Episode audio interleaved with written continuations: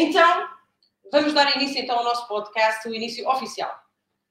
Olá e bem-vindos ao Alavancagem nas Empresas, o podcast, o programa que o ajuda a alavancar os resultados da sua empresa. Eu sou a vossa anfitriã, Manuela Gomes, e hoje vamos falar com o Paulo Venena sobre na sua empresa está Tu já a delegar fazer ou isso sem ler. abdicar. Hum? Estás lá cabo do avião. Isso vai ficar depois no Spotify, vai ficar fazer depois. isso sem, sem ler já. Bem, mas não, vou repetir novamente. Mas sem ler agora. Diz a cena sem ler. Isto é uma vez por semana, ainda não Isto deu. é simples. Não, não precisa de ser as- essas palavras exatamente. Não, isto Eu fica sou a muito- Manela. É pá, que Isto é o podcast Alavancagem nas Empresas. E hoje vamos falar de delegar ou abdicar. E depois ele é que fala em fazer omeletes com estes ovos. Fazia, fazia aqui um. Vamos fazer um podcast tipo Oceano Pacífico. Ah, mas isso. Temos uma musiquinha de fundo. Tem, ah, não, não. E as, as luzes têm que baixar, não pode ser com esta luz toda, esta luminosidade toda. Uma candlelight. Existem agora aqueles concertos que há a luz da vela, não é? Agora é tudo à luz dos telemóveis. Então agora tem isto. Já não há velas, Pessoal, só abelha. ora bem, delegar ou abdicar. Aliás, este tema, eu sei que é um tema, vê-se logo quem é que escolheu o tema, não é? Porque isto tem a ver com recursos humanos. É, gestão de pessoas, portanto, portanto, que é a tua área preferida, diz lá, Paulo. Não propriamente. De todas as áreas que o Eu Paulo gosto. adora falar, Eu confesso que eu gosto é do Moni. exatamente. Agora, pessoas, porque é aquela coisa que está aqui, que, que ajuda, Estão no caminho. é o nome. Estão no nosso caminho. Não, mas assim, verdade seja dita que para quem conheceu lá em 2006 e para quem, para quem trabalha, né? Agora em 2021 também foi um processo e foi um caminho que tu foste fazendo. Não, o ódio pelas pessoas é o mesmo. Não, isto, não, isto não está a ficar. O ódio pelas pessoas é o mesmo. Eu aprendi foi a disfarçar. Pronto. Pronto, está bem, está certo. Isto não acontece para fazer podcast. Meus queridos, então, gestão de pessoas não é a área preferida do Paulo, como estão a ver, mas há aqui uma coisa que, ahm, que eu sei que tu gostas, que é a produtividade. Isso, isso é algo também. não, aqui a questão é, isto não é sobre aquilo que eu gosto. É sobre aquilo que é preciso. Ora, isto. Não é? É, é como as crianças. A gente às vezes tem que ensinar a comer brócolos, não é? Não, e espinafres. Oh, querido, não é aquilo que o meu amigo gosta. É que faz falta, tem que comer. E eu, eu também gostava de me ir cravar a hidratos de carbono agora ao almoço e não posso. Ah, Pois, eu também gostavas de ter tomado um pequeno almoço e também não tomaste. não é? eu não tomei porque estou em jejum intermitente, que é estas modas agora que inventam para, dificultar a nossa vida.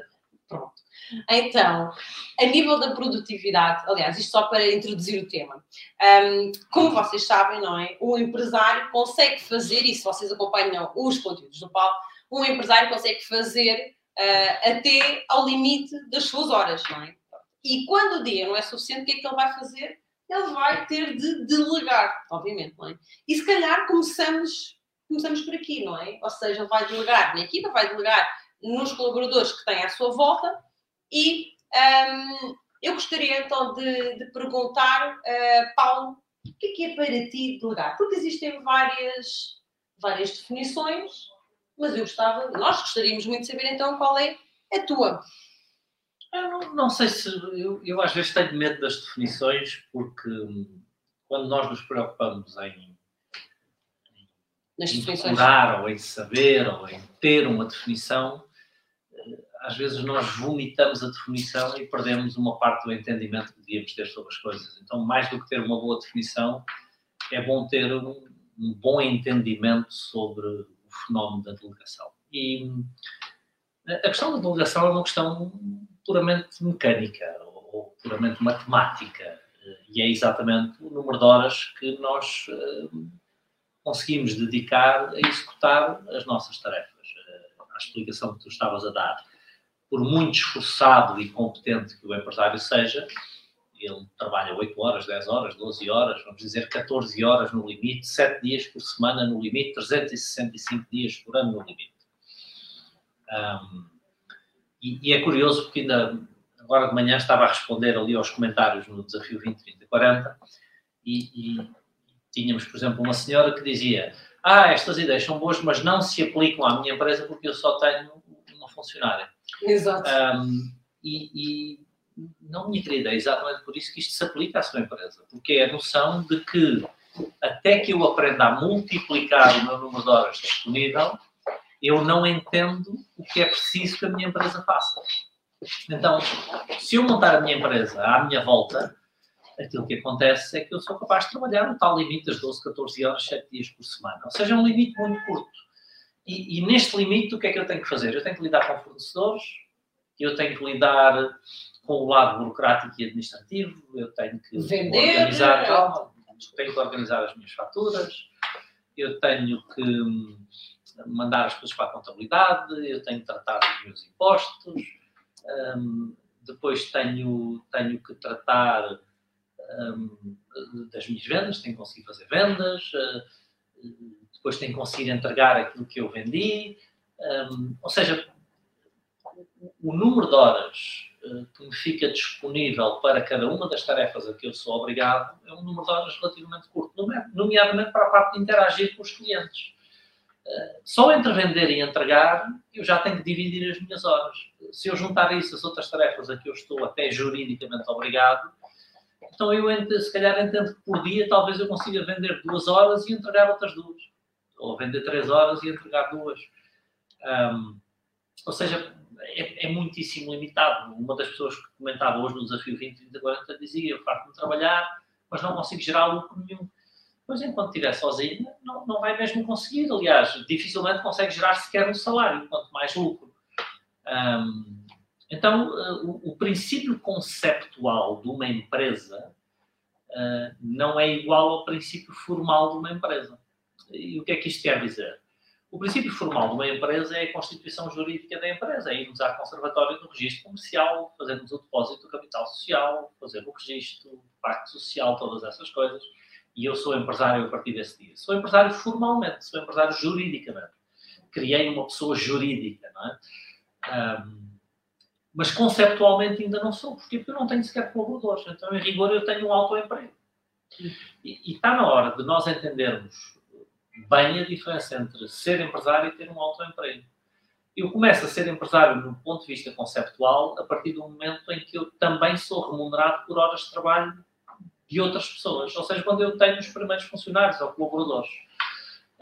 Então, a partir do momento em que eu trago a primeira pessoa para trabalhar comigo e mais tarde uma segunda, uma terceira, uma quarta, o que é que eu consigo? Consigo dividir a complexidade das operações diárias por estas pessoas.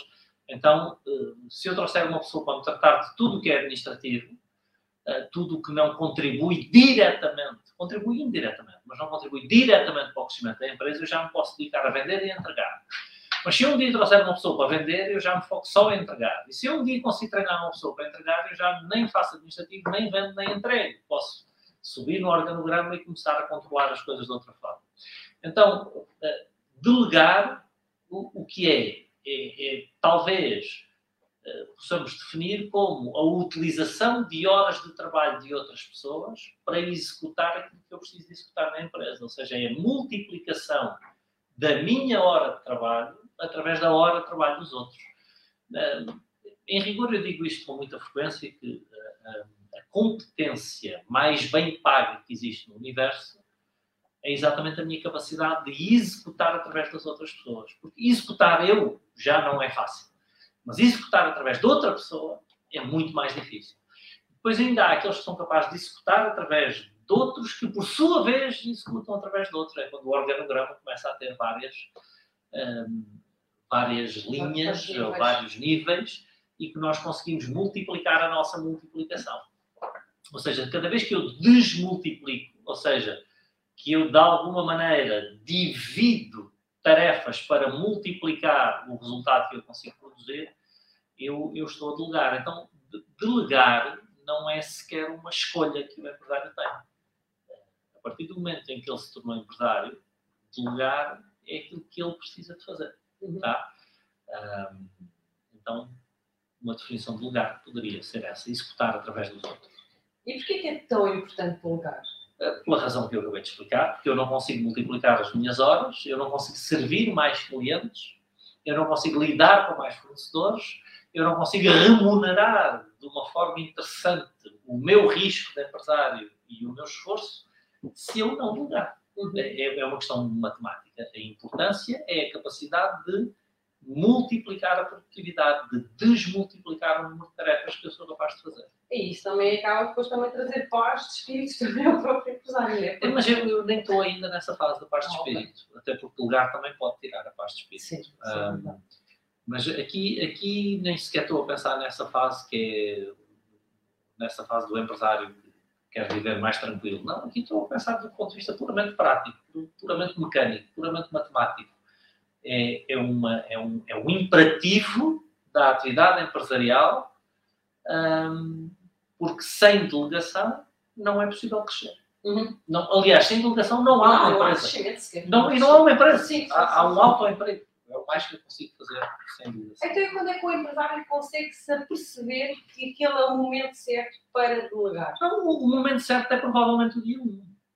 Oh, bem. Não, não, agora, depende muito da capacidade de investimento do empresário. A, a primeira empresa que eu montei, uh, no dia 1 era só eu. Uhum. Uh, não tinha a mínima capacidade de delegar. Eu tinha eu era responsável desde limpar o escritório, por atender o telefone, era responsável por tudo, porque eu era a única pessoa.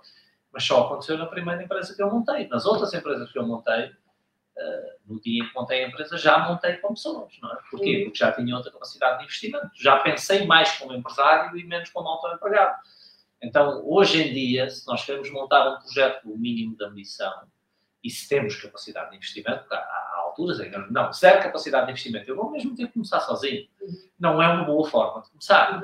Mas se não houver outra alternativa, eu tenho mesmo que fazer é isso. É. Mas a partir de, de, do momento em que há a mínima capacidade de investimento, já tenho que contar com a primeira pessoa. Se eu abrir um café e for abrir o café sozinho, Sim. Eh, vou trabalhar o quê? 14 horas de seguida, porque mais ninguém atende ao balcão, mais ninguém limpa as mesas, então eu já estou muito limitado. Então, se eu vou abrir um café, eu já preciso, se calhar, de um colaborador. No mínimo. Pelo menos vão ajudar a limpar as mesas, a levantar as mesas, enquanto eu sirvo ao balcão, enquanto eu vou à caixa. Então, talvez já sejamos dois logo no primeiro dia, ou talvez se o café for um café com algum andamento, for bem localizado, já preciso de três pessoas no dia número um. Então, uh, abrir a empresa no dia um, eu já posso abrir com alguns colaboradores. Esse, esse será o cenário ideal, não é? Sim, então, para quem está com essa ideia, já fica aqui com já fica, a ideia de querer abrir uma empresa já fica aqui uma boa sugestão de como começar. É, e até como é que é esse processo de delegar? Como é que. Porque estávamos a dizer há pouco, ah, mas isso delegar também pode tirar a paz de espírito uh, do empresário, não é? Então, como é que se fará um bom processo de delegação? É quando, quando eu digo que pode tirar a paz de espírito, aquilo que eu quero dizer, e quem é empresário entende, é que a partir do momento em que eu deixo de ser responsável pela execução de uma tarefa, essa tarefa pode não aparecer feita. Exato. Ou não aparecer feita com, com o nível de qualidade que eu exijo, não é? E depois nós dizemos aquela frase típica do epá, não se encontra gente para trabalhar. Um, e, e, eu não quero aqui fazer a, a, figura do ingênuo, até porque a fiz durante tempo suficiente e agora acho que já não, já não me cabe fazer essa figura, uh, de dizer que todas as pessoas são boas para trabalhar ou todas as pessoas são boas para a nossa empresa, porque a vida ensinou-me que não. Não. não, não. Há muita gente que não, que não tem vontade de trabalhar, não quer trabalhar, não tem motivação para trabalhar, ou se calhar não tem motivação para trabalhar, pelo menos naquela função, naquele emprego, quer que seja. Então, aquela coisa de que toda a gente tem qualidade e só o empresário é que não tem, hoje, hoje comigo já não colhe. Um, agora, o que eu não posso é esperar que eu contrato uma pessoa, digo-lhe agora a tua tarefa é aquela e que ela vai imediatamente fazer a tarefa bem feita. Ou seja, a, a, maior parte dos empresários, em rigor, não delega. A maior parte dos empresários aquilo que faz é abdicar de uma tarefa. Contrata uma pessoa para fazer aquelas tarefas, então ele abdica da tarefa. E o que é que significa abdicar? Significa que ele não criou condições para que o empresário, para que o colaborador, para que o funcionário uh, execute as tarefas com os padrões necessários. E o que é que significa criar condições? Uh, em primeiro lugar, é preciso uh, registar a forma como a tarefa deve ser feita alguém, antes de me ensinar a limpar uma mesa, tem que me tenho que registrar a forma como a mesa deve ser limpa. Porque Os espaços precisam de ser feitos, o não que é que é? é preciso ser feito, com que produto é que eu limpo, com que instrumento é que eu limpo, qual é o, o padrão de limpeza que eu exijo, quantas vezes é que eu limpo. Então tem que haver aqui um, um, um registro, ah, tem que haver uma determinação, uma pré-determinação ah, dos padrões de limpeza que eu vou exigir. E, e- e esta pessoa vai ter que ser treinada a fazer isso. Eu estou a dar o exemplo de limpar uma mesa, que é o exemplo mais simples de todos, mas Sim. para qualquer função eu... tem, tem que ser previsto a forma como deve ser feito, o padrão de qualidade e de quantidade, de frequência com que deve ser feito, eh, e muito importante depois é criar um mecanismo de controle para confirmar que está a ser feito como é suposto ser. Ou seja, há que criar o registro da forma como deve ser feito, há que treinar a pessoa a fazer e há que controlar a forma como deve ser feito, ou como está a ser feito. Exatamente. Confirmar que o resultado está O resultado é sempre... que, no dia em que nós deixamos de controlar, as pessoas deixam de respeitar. E não deixam de respeitar porque sejam más. Eh, deixam de respeitar porque eh, subconscientemente entendem que deixou de ser importante porque deixou de ser controlado. Ahm, então, delegar e abdicar são coisas diferentes. Eu não posso esperar que gerir a minha empresa por abdicação. Que é, trago pessoas para dentro e digo, tu agora fazes a área financeira, tu agora fazes a administrativa, tu agora fazes as vendas, tu agora és o técnico. E as pessoas chegam aqui, dou-lhes um computador e elas já encontram o caminho delas sozinhas. Não, não é assim. E aliás, todo esse processo também é muito importante porque, por exemplo, para ti o que é vender, não é? Pode é percepcionar de uma determinada forma, não é? Ah, e para outras pessoas é percepcionar de outra forma. Então também é importante para dizeres, olha, aqui a maneira como nós vendemos esta empresa é assim, tens este processo, tens de contactar as pessoas cinco vezes, se calhar por telefone, depois mais um e-mail, depois mais um follow-up, não é? Enquanto que se calhar para eles venderem é só fazer um telefonema, se a pessoa não tem mais não vender, pronto, não é?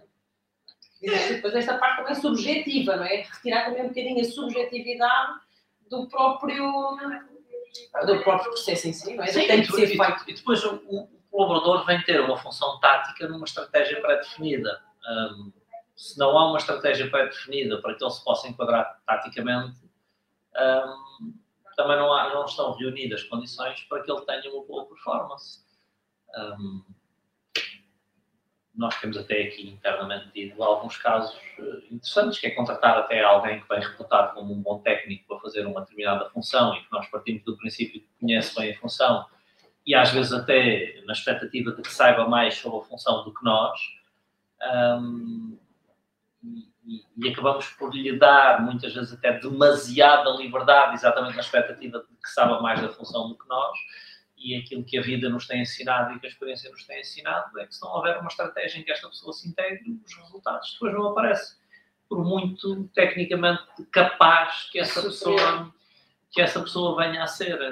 Hum, Então é, é- é absolutamente crítico haver hum, definição de objetivos, eh, estratégia, planeamento e supervisão. Não Sem isto, nós estamos a abdicar, não estamos a delegar. E, e se eu abdico, obviamente que não vou ter os resultados que eu gostava de ter. Quais poderiam ser os efeitos de uma abdicação? ahm, porque, porque, porque, por exemplo, isto faz-me lembrar aqui o comentário do Nelson, já agora vou já, vou já exibir. Bom dia, Paulo. Ainda há pouco falei com um cliente meu na área agrícola, ele estava a referir esse mesmo problema. Ele não consegue delegar serviço, só ele decide tudo. Enfim, já está a ter problemas de saúde, etc. Este assunto é muito importante para nós empresários. É, as consequências são as consequências óbvias que acontecem em praticamente todas as empresas. A empresa não cresce. As tentativas de delegação muitas vezes são, são tentativas de tentar e voltar para trás, porque é é uma autoprofecia. Eu, eu, eu já acho que aquilo não vai funcionar, eu tenho medo que aquilo não vai funcionar. Ainda mais o empresário típico é um bom técnico de alguma área, ele já não confia na pessoa em quem vai delegar.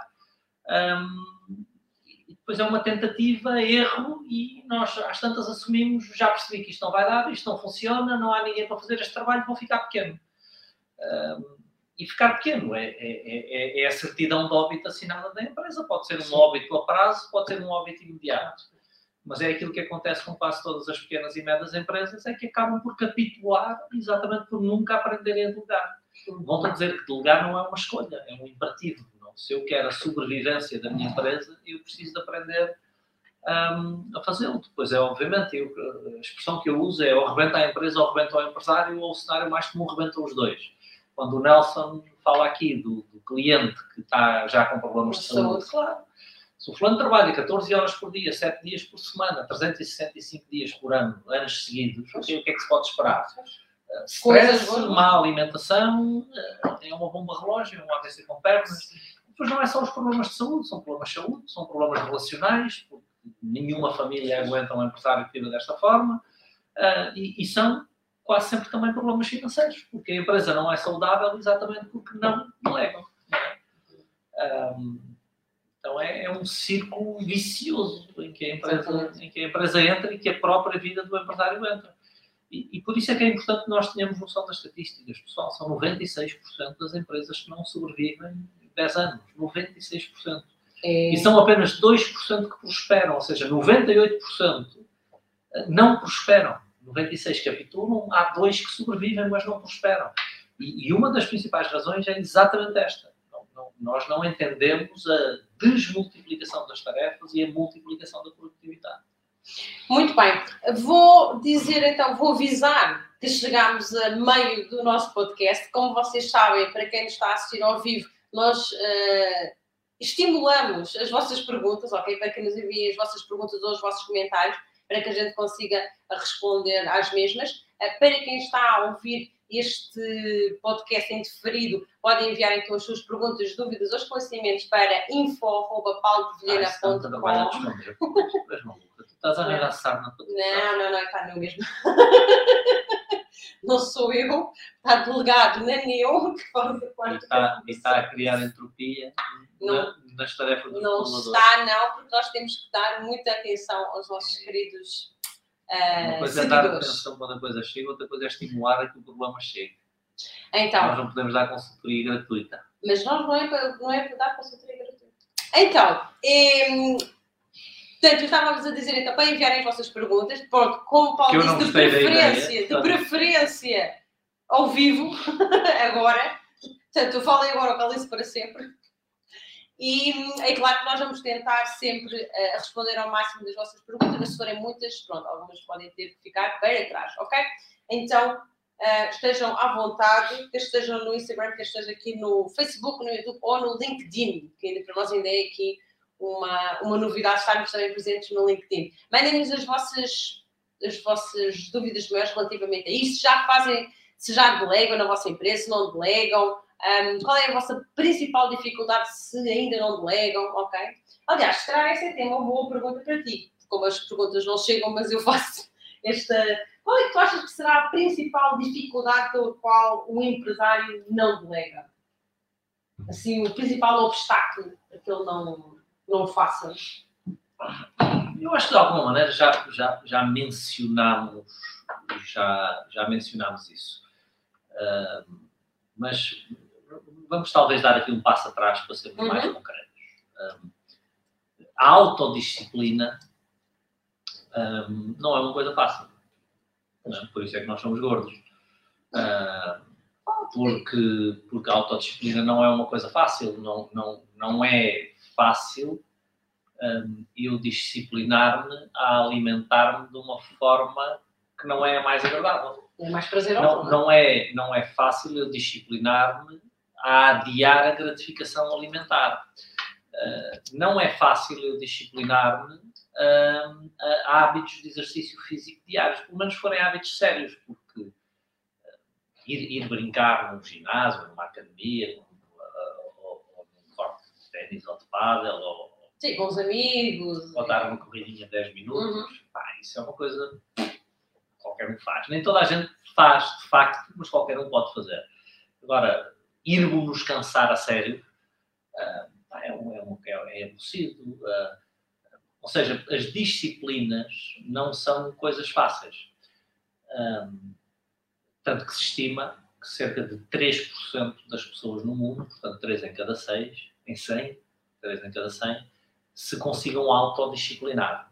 Então, se é difícil eu autodisciplinar, é, são as estimativas, é, que não precisem de supervisão para fazer as coisas.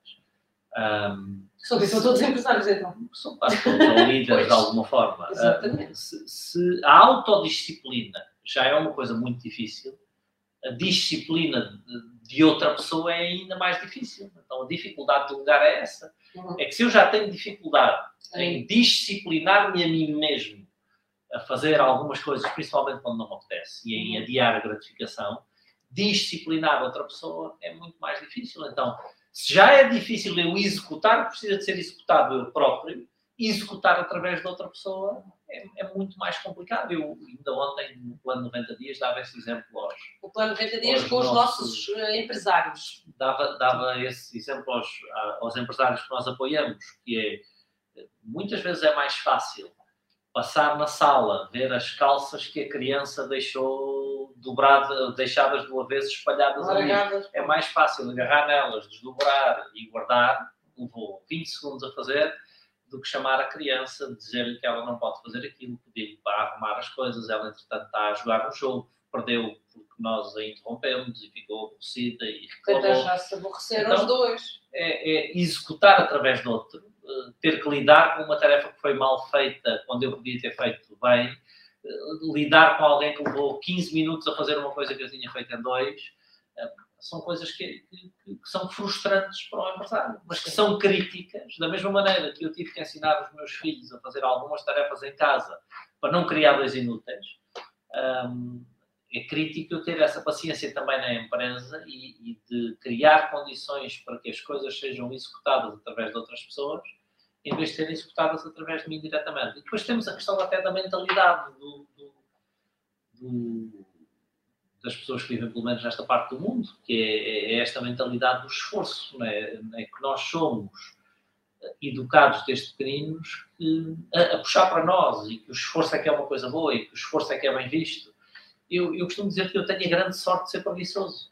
Um, e a grande sorte de ser preguiçoso uh, faz com que eu. E, e, e, reparem, quando eu digo que sou preguiçoso, não quer dizer que eu seja trabalhador, quer dizer que eu não gosto de trabalhar. Uh, prefiro estar deitado no sofá, giboiar. Eu trabalhei muito a minha vida toda, aliás, tu acompanhas há muitos anos. Eu, eu, trabalhei como um condenado em muitos, durante muitos anos da minha vida, mas nunca foi uma coisa que eu gostasse trabalhar muitas horas, trabalhar uh, muito intensamente. Como, como fui atleta de competição, eu nunca gostei de treinar. Nunca gostei de treinar. Eu gostava de competição, divertia-me na competição, mas eu não gostava de treinar. Ainda hoje não gosto de treinar. Pois mas treino todos os dias. Treino todos os dias porquê?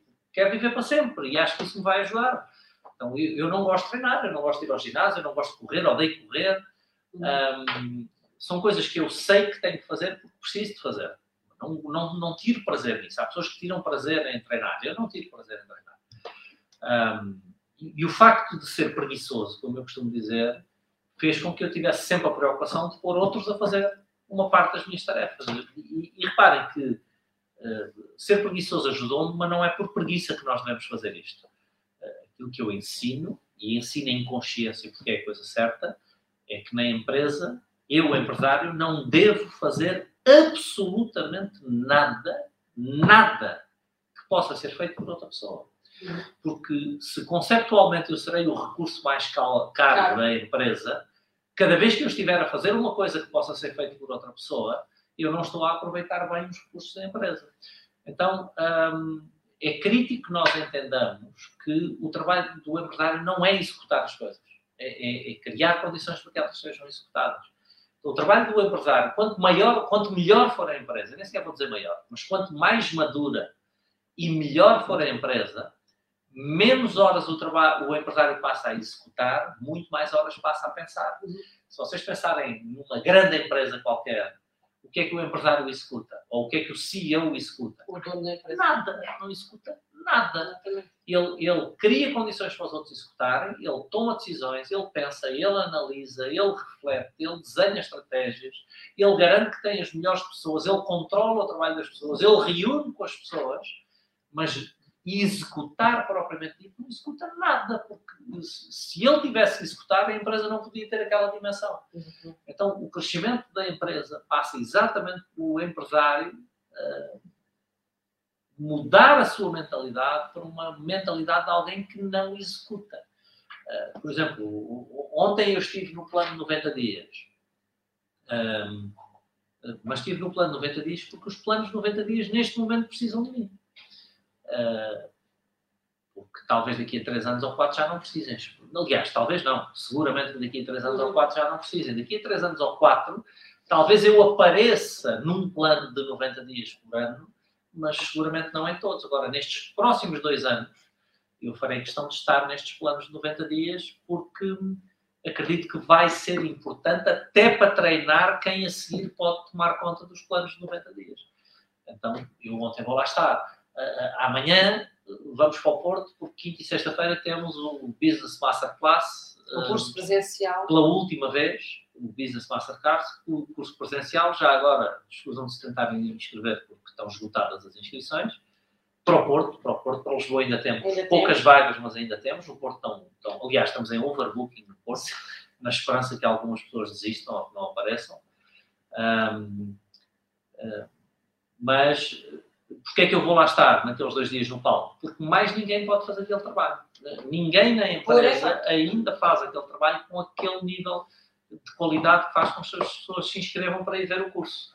E como eu não acredito que ao longo do tempo um, eu, neste curso concretamente, uh, me consiga substituir por um colaborador meu, porque o curso depende não apenas da minha qualidade técnica, mas da, da, reunião de uma série de outras qualidades, nomeadamente reputação e, e, ter escrito não sei quantos livros, etc, etc, etc. Então é difícil que outra pessoa treinada por mim consiga fazer um trabalho não apenas de comunicação, mas de atração do mesmo número de pessoas ao mesmo preço para lá estar. Simplesmente vamos deixar de dar cursos. Como eu não quero estar lá mais, como é uma coisa que eu não posso lugar, é uma coisa que não me interessa que a empresa continue a fazer. Então, uh, temos que substituir isso por outras alternativas. Então, a preocupação é, eu não tenho que fazer nada. Exatamente. Mas não é não ter que fazer nada porque sou preguiçoso, ainda que eu seja. Uh, é porque é a coisa certa a fazer com a empresa. Porque enquanto eu tiver que fazer coisas na empresa, essas coisas estão a estrangular. Sim, estás a travar o crescimento da empresa e o bom, o bom crescimento dela, não é? Ora bem, temos aqui então já várias perguntas. Vou começar pela primeira, do João Amado, que pergunta: pode-se delegar o controle? E relembro que este controle seria a última fase do processo de delegação, não é? Pode-se delegar o controle desde que se controle o controle.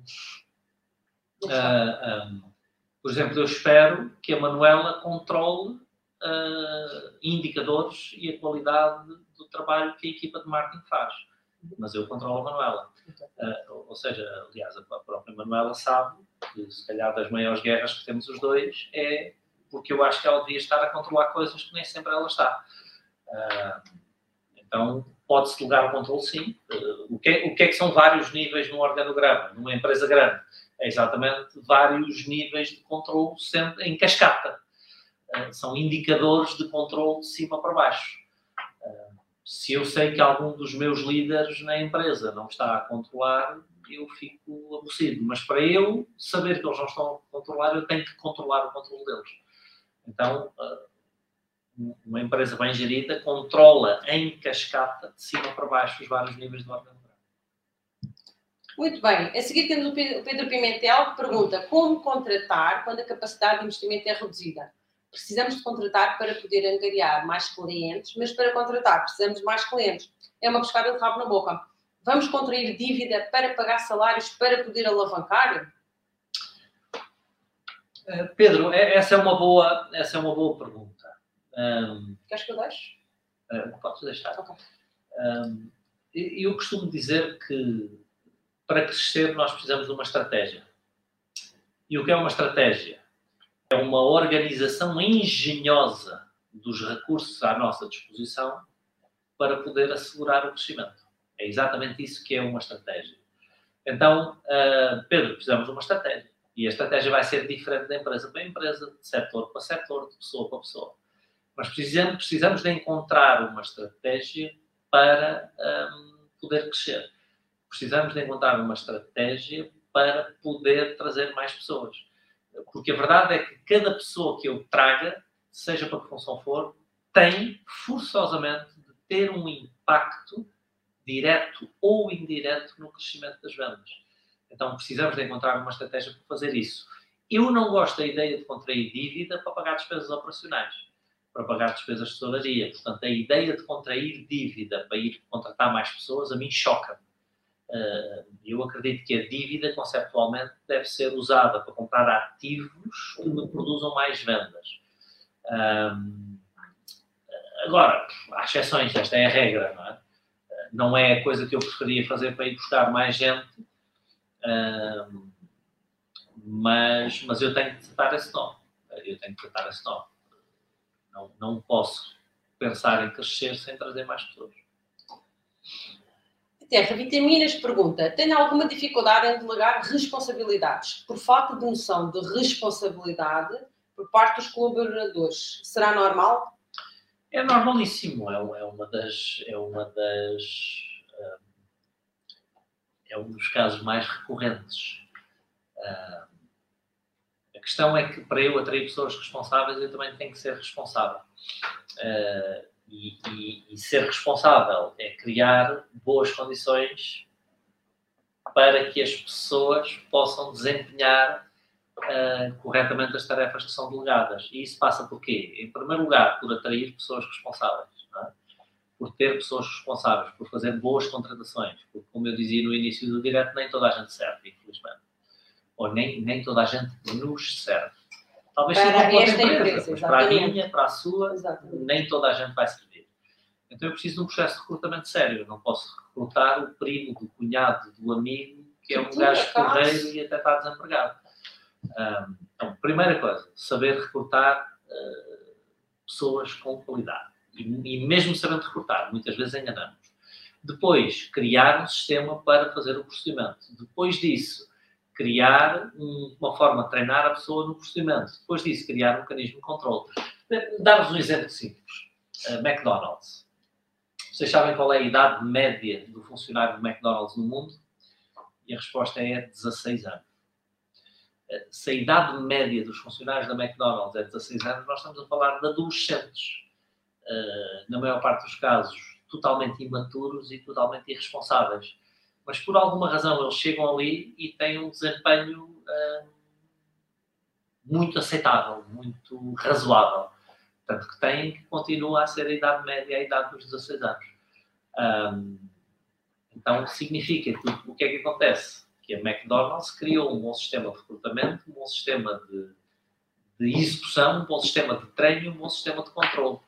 O que nós não podemos esperar é que os colaboradores um, executem da forma adequada e da forma responsável, usando as palavras da Terra Vitaminas, sem nós termos feito também toda a parte do trabalho.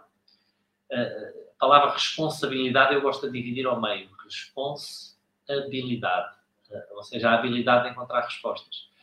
Então, ah, eu também tenho que encontrar uma resposta a conseguir ter pessoas que executam. É, eu sei que é mais difícil fazer do que falar sobre isso. Eu gosto sempre de repetir, por isso é que eu dou palestras. É mais fácil falar sobre as coisas do que as fazer. Eu também lido com isso aqui todos os dias, como qualquer empresário lida. Só que temos que entender, responsabilidade é eu entender que me cabe a mim criar condições para que isso deixe de acontecer.